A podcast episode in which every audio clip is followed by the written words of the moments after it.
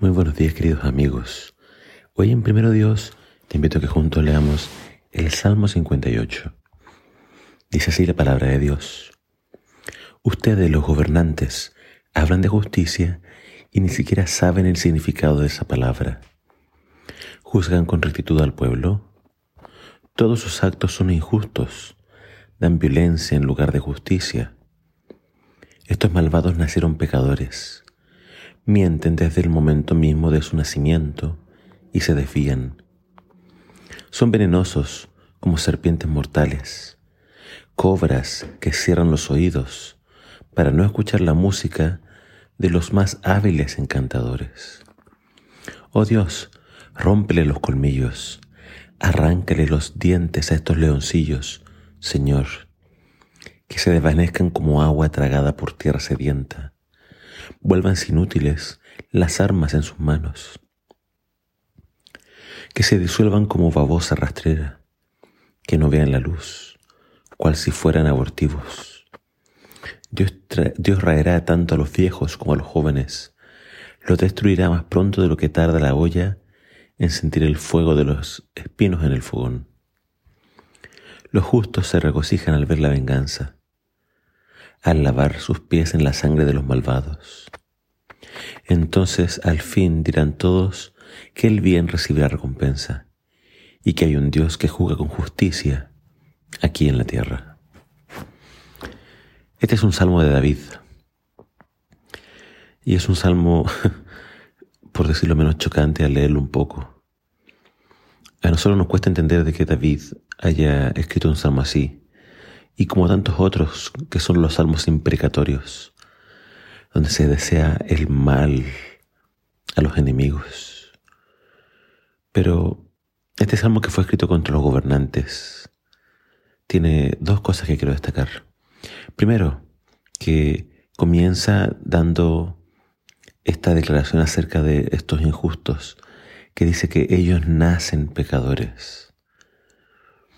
Lo cierto es que todos nacemos pecadores, pero quizás el punto que está haciendo David en, este, en esta particular parte es que al parecer hay personas que, al igual que todos, nacen pecadores, pero hay algo en ellos que no les permite arrepentirse. Es decir, es pareciera que no hay conciencia, porque no paran nunca de hacer el mal. Es imposible de que dejen de hacer mal, daño y mentira. Todos somos pecadores, pero está entonces este, esta declaración importante. Todos nacemos pecadores, pero hay un, grupo de personas que pareciera que nunca se va a arrepentir.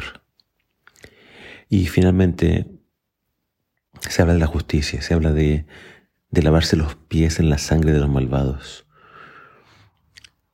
Toda la Biblia, de principio a fin, de Génesis a Apocalipsis, está llena de, de este clamor por justicia. Desde el mismo Caín que mató a su hermano Abel, Dios dice, la sangre clama. En Apocalipsis encontramos, es un texto simbólico que habla de las almas de los decapitados, que también claman por justicia. A través de todas las edades se ha derramado mucha, mucha sangre inocente. Nosotros ahora somos testigos de la guerra en, en Ucrania y cómo tantos inocentes pierden la vida a manos de gente sin escrúpulos.